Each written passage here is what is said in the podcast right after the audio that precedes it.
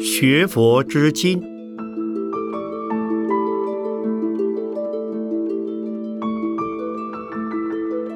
圣严法师著。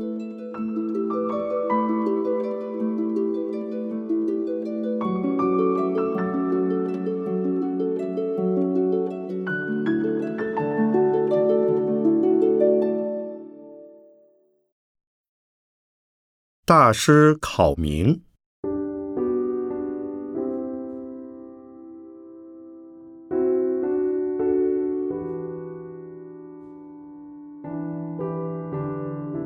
萧慧元居士对于三宝极其虔敬，所以当他读到张廷荣居士在《菩提树》杂志发表的文字中，将杨仁山及欧阳健居士成为大师，感到非常的不满，故在《绝世二六一期》上写了一篇向张廷荣居士进一言，同时又引起了。其他多人的反应，这是很好的现象。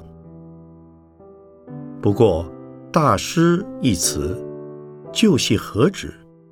我想趁此机会做一点证明的工作。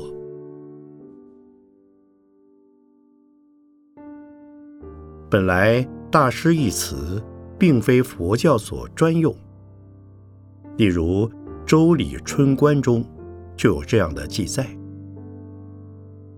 大师下大夫二人，小师上士四人。这是一种乐官的职称，后来演变为太师。太师是乐官的指挥者。到了汉朝，大师一词又变成了对于学者的尊称，例如。《汉书·浮生传》中就有这样的一句：“山东大师王不设尚书以教。”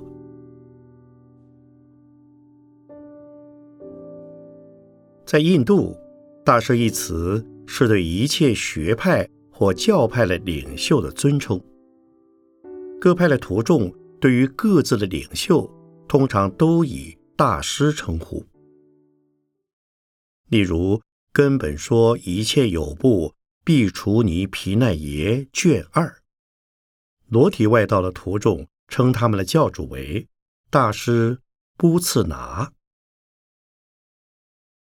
长阿含经卷十五，旧罗坛头婆罗门，亦被五百婆罗门弟子呼为大师。长阿含经卷十六。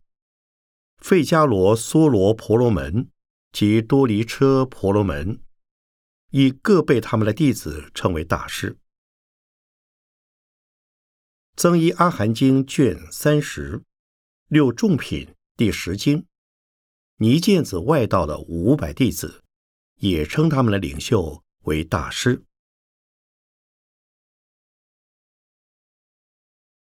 因此，在佛教而言，当时的印度只有佛陀一人可以称为大师，其余的僧俗弟子均不够被称作大师的资格。例如，《大坚固婆罗门缘起经》中，帝释天主乔师迦口口声声都称如来大师出现世间，外道婆罗门对释迦世尊。也是看作佛教的大师。例如，根本说一切有部毗奈耶卷二十八，记载佛弟子将佛像供在上首。一天忽然下雨，大众忙着躲雨，竟忘了把佛像请走，于是给婆罗门居士讥笑了一句：“人等何故弃之大师？”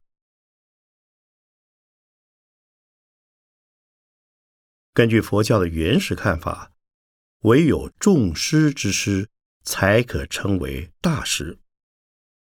在佛教，那只有佛陀一人可称大师，并且依照佛阿毗昙经出家相品的记载。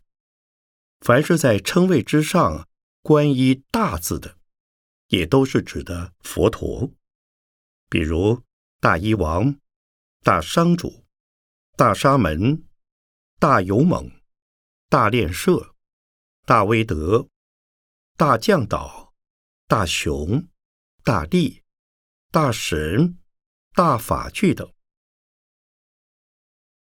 在《瑜伽师地论》中也说。能善教诫声闻弟子，一切应做不应做事，故名大师。又为化导无量众生，令苦即灭，故名大师。又为摧灭邪会外道，出现世间，故名大师。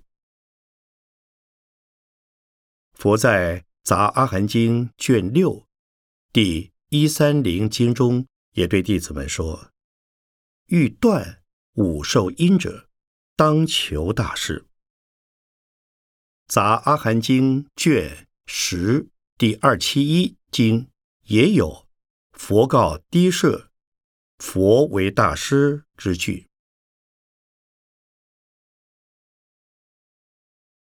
在宋代灵芝律师的。四分律形式超资持记卷上一上称，大师者，所谓天人之师，即十号之一，以道训人，故彰思目。然以师通凡小，加大减之，是则三界独尊，九道一学，为佛大圣得此加号。自于凡彼，安可见称？为在《大般若经》的长提菩萨对法勇菩萨也称大师。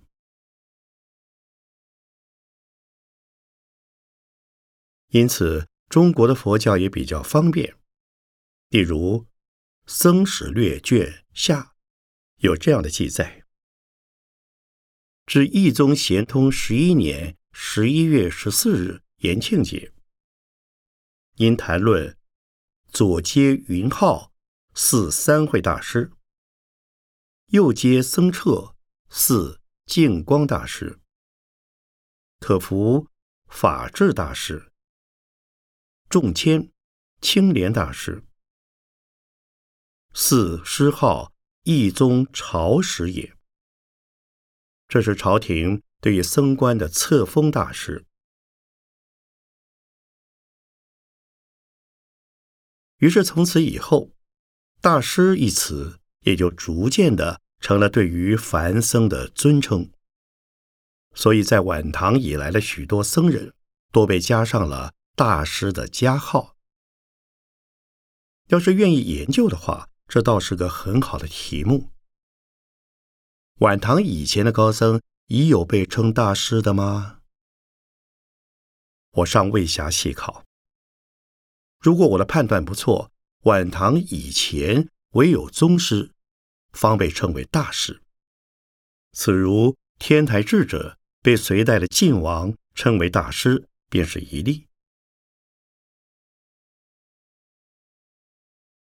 至于居士被称为大师的，就我所知，还不是今日的张廷荣居士的发明，那是由于欧阳靖无居士的门下对于欧阳靖无居士的恭维才开了头的。欧阳靖无跟太虚大师同是杨仁山居士的学生，他们后来所走的路向却颇有不同。欧阳靖无很有以现代为模自居的气概，他根本看不起出家人，也不恭敬出家人，并且主张比丘当拜居士。这个问题曾经引起太虚大师的纠正，但也不生效果。欧阳居士对于近世的佛学，尤其是对唯识一系的贡献卓著，他的门下也都是些。有名的学者欧阳靖无之被称为大师，就是出于这般人的好心。他们是以学术领袖的身份去衡量欧阳靖无的，正像章太炎被称为国学大师，张大千被称为国画大师一样，那是出于纯中国的观念，是从《汉书·浮生传》成为大师以来的传统观念。最要紧的，这一观念跟佛教无关。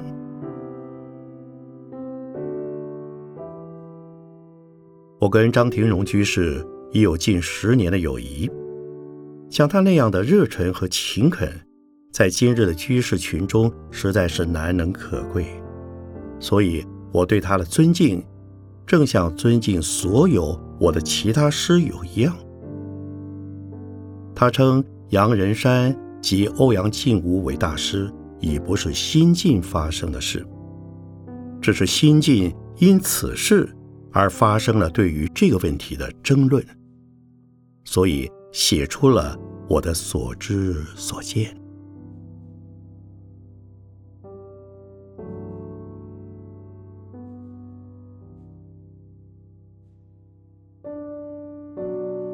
一九六四年九月一日，刊于《爵士二六三期》。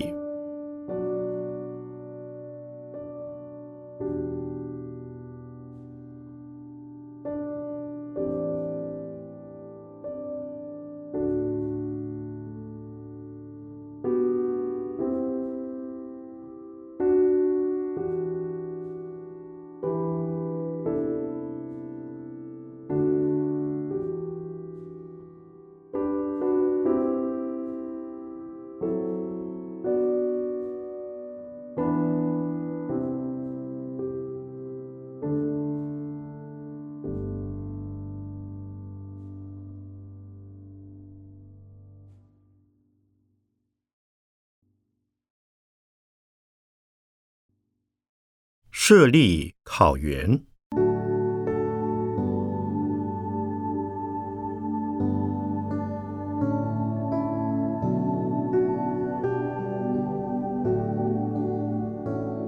中央日报一九六四年六月二十五日第三版有这样一段新闻：联合传播公司创办人与中影监察人吴申熟致记时。曾以两粒舍利子奉献陆氏夫妇灵前，这两粒舍利子为陆氏夫妇陪葬，用来祝祷陆氏夫妇早生佛地，并为陆太夫人辞怀。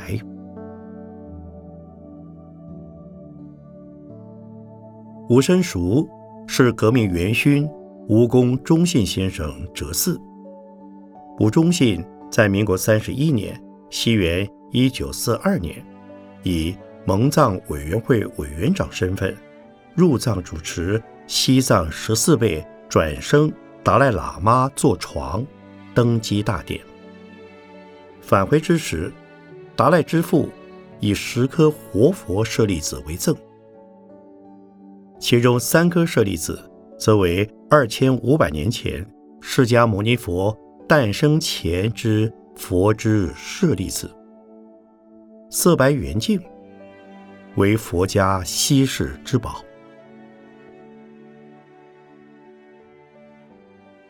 昨天下午三时，穿着黄色袈裟，法师率领了六位法师到了灵堂，向陆氏夫妇行佛陀舍利那里。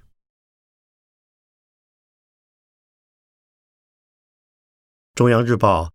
一九六四年六月二十四日，第三版则说：“今年陆运涛夫妇遗体大殓时，法师将把两颗西藏活佛的舍利子放在陆氏夫妇遗体的口腔中以陪葬。”又说：“这十颗舍利子曾与吴忠信夫妇逝世时各陪葬过一颗。”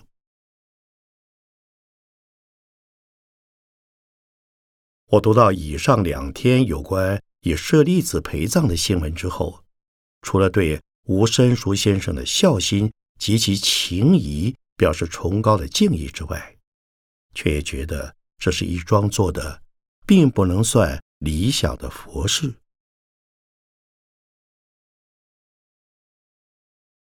舍利子是佛教徒从修持身心方面所得的一种特殊结晶物。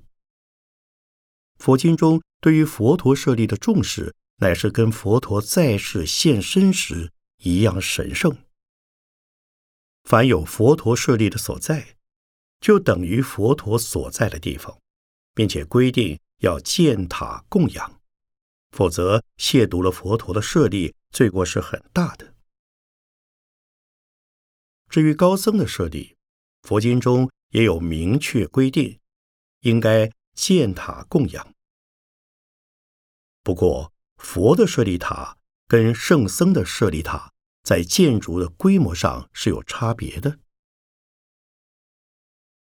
事实上，佛教之有宝塔，就是由于供养舍利的要求而来。舍利子的本身并没有太大的神秘性，凡是有了相当修持功夫的凡夫僧尼乃至俗人，同样可以烧出。或多或少的舍利子来。对于佛陀及圣僧舍利的神圣性，那是由于他们本身所修正的功德而来。所以在佛教史上，除了建塔供养，尽其最大能力做最上庄严的供养，比如浙江的阿育王寺，就是因了一颗佛陀舍利而成名。故也从未见用佛陀或圣僧的舍利子给凡夫陪葬的记载。佛教对于佛陀及圣僧的遗物，都要行五体投地礼，要顶戴受持，岂可将佛陀或圣僧的舍利子置于凡夫遗体的口中陪葬呢？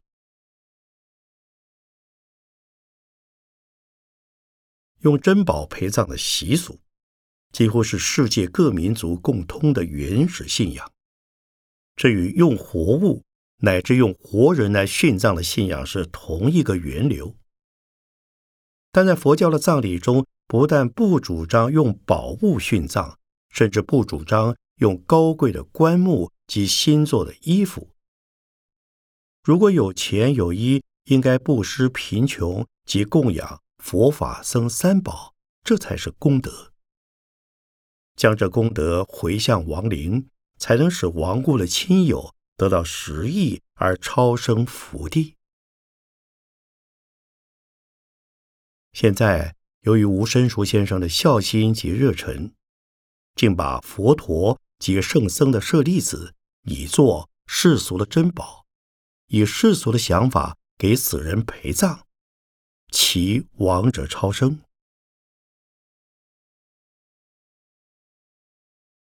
其实佛在经中说：“弟子去，离无数千里，意念无界，必得道。在无左侧，意在邪，终不得道。”这就是说，实践佛陀教法的人，虽远隔佛陀数千里。也等于在佛前，若不实践佛陀的教法，纵然天天拜着佛也没有用。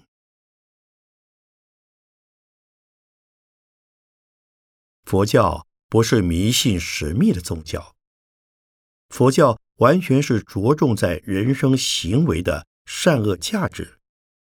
如果对于佛法能够信受奉行，扶困济弱，布施放生，供养三宝。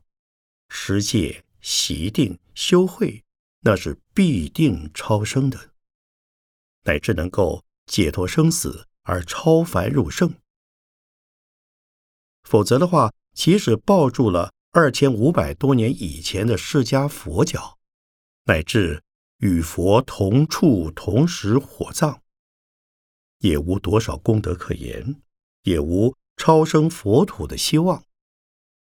用舍利子陪葬又有什么用呢？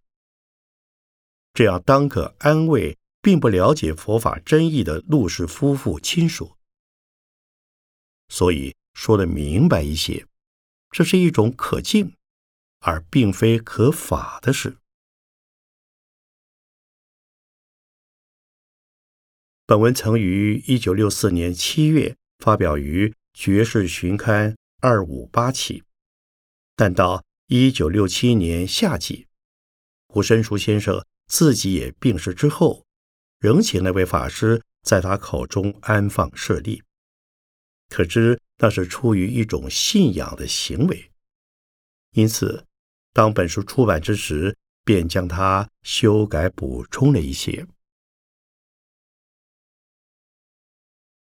现在，且对舍利的观念略加考证如下：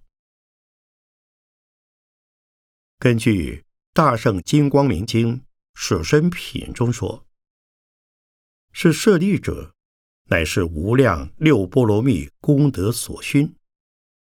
又说，舍利者是戒定慧之所熏修，甚难可得，最上福田。这是将色身舍利比同法身舍利的智慧功德而成的观念。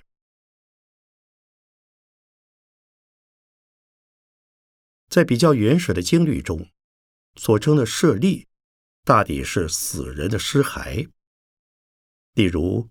《长阿含经》《游行经》将佛陀入灭之后尚未火化时的色身，即称为舍利。火化时，有些人还怕佛的舍利烧光了，故有朱木罗等各项畏言。金火猛炽，厌胜难止，舌为舍利，或能消尽。火化后的遗骨。也均称为舍利，所以铜经把分取佛陀舍利称为来行古分。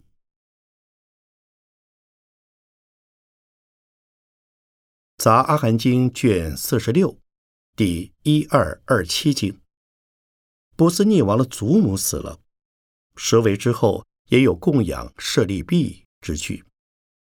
可是舍利也不仅限于出家圣贤才有，在家凡夫的尸骸同样是称为舍利。因此，在玄印音译卷六说：“舍利正因舍利罗，意云深谷。舍利有全身者，有碎身者。四分律形式超资持记卷下。”四之一，世瞻并篇也说：“舍利此番遗身，即死尸也。”我国唐朝的韩愈见宪宗皇帝迎佛骨，其实那佛骨就是舍利。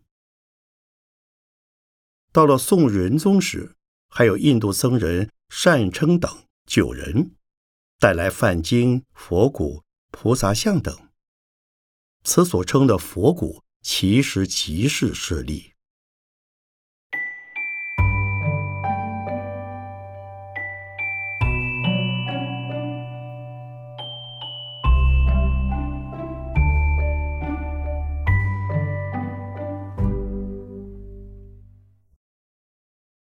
所称全身舍利与碎身舍利之分，出于。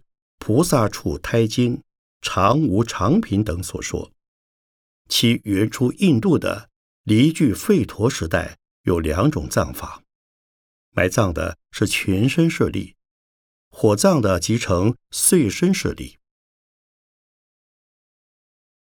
由于火葬所得的碎身舍利，法院朱林卷四十将之又分为三种：一是骨舍利。其为白色；二是法舍利，其为黑色；三是肉舍利，其为赤色。这是因修持功德而于火化之时，使身体的若干组织凝为结晶物的结果。正因此为结晶物，所以在法院朱林卷四十又说。若是佛舍利追打不碎，若是弟子舍利追击便破疑。这个追打不碎的记载，最初是由金刚不坏身的思想而来。本系指其法身。佛的法身不坏，故称金刚不坏。实则佛的色身照例也要视现无常败坏。例如《玉佛功德经》中说道：“佛舍利分有深古舍利及法宋舍利的两种。佛的遗骨为深古舍利，佛的遗教为法宋舍利。此处的法宋舍利是其法身离体的表现。后人将佛的法舍利与古舍利的价值同等看待之后。”便信仰佛的深古舍利，也是追打不碎的。佛舍利追打不碎的记载，出现于梁朝僧佑所传的《出三藏记集》卷十三，叙述康僧会在东吴出化孙权的时候，因为孙权问他佛法的灵验。康僧会便于三七日中虔诚祈请，感得佛陀舍利打击不碎。此在梁朝慧角所传的《高僧传》卷一《康僧会传》中亦作如此记述。僧会将舍利呈给孙权，因见舍利瓶上出现五色光颜，所以赞谓稀有之瑞。僧会则进而言曰：“舍利微神，其直光相而已，乃劫烧之火不能焚，金刚之杵不能碎。”孙权便命当场试验，乃将舍利置于铁针锤上，由力士击之。结果针锤俱现，舍利无损。此一舍利。不是由印度带来，而是由康僧会的虔诚祈求而感得，其有神力加持，打击不碎，深刻置信。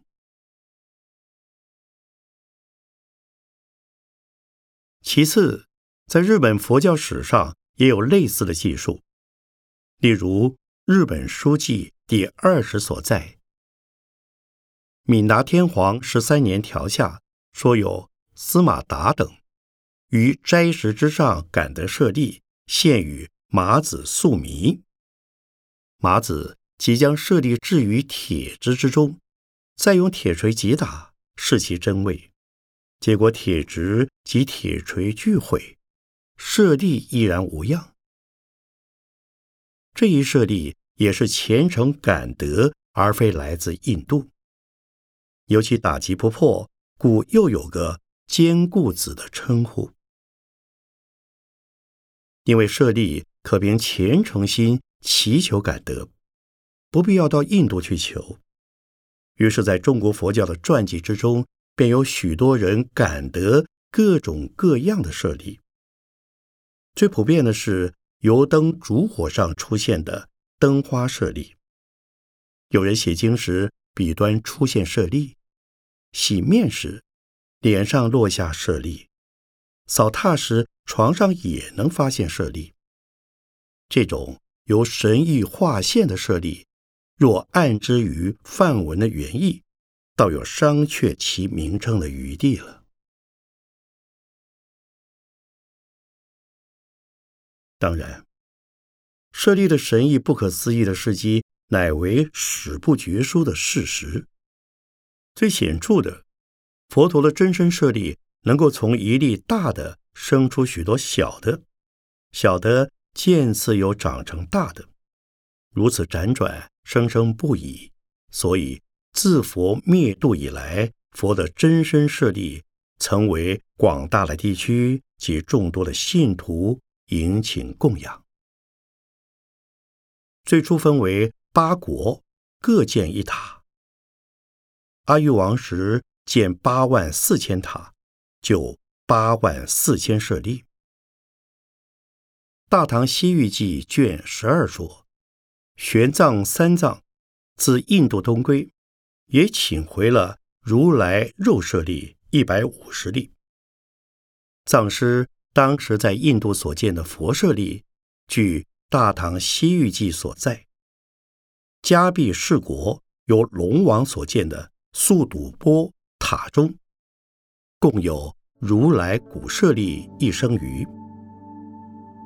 王城西北大河之南岸救王伽蓝中，共有如来顶骨一片。西南救王妃伽蓝的素笃波中，安有如来舍利生余。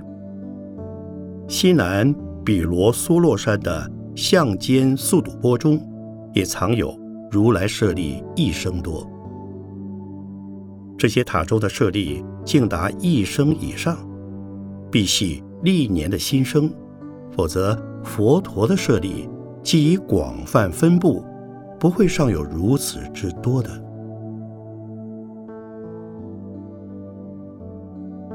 在中国供养如来真身舍利的，自古即有不少。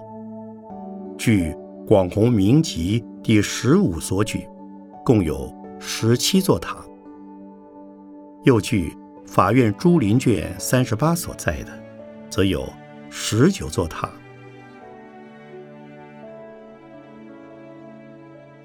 总之，舍利的原意是人的遗骸尸骨，梵语音译为舍利罗、势利罗、实利、舍利。遗骸的任何部分，不论是什么形状，均名为舍利。